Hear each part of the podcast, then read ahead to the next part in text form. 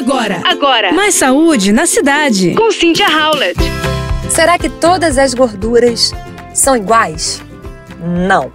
As gorduras são fundamentais para diversos processos do nosso corpo e, portanto, devem fazer parte de uma alimentação equilibrada.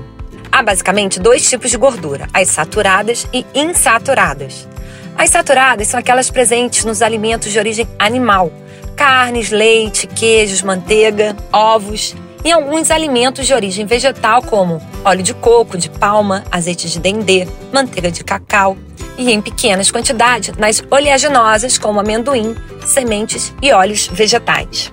Em geral, as saturadas são sólidas ou pastosas em temperatura ambiente, e as de origem animal vêm sempre acompanhada de mais colesterol. As insaturadas se dividem em monoinsaturada e poliinsaturada. São elas as mono, azeite de oliva, abacate, óleo de canola, amendoim, oleaginosas.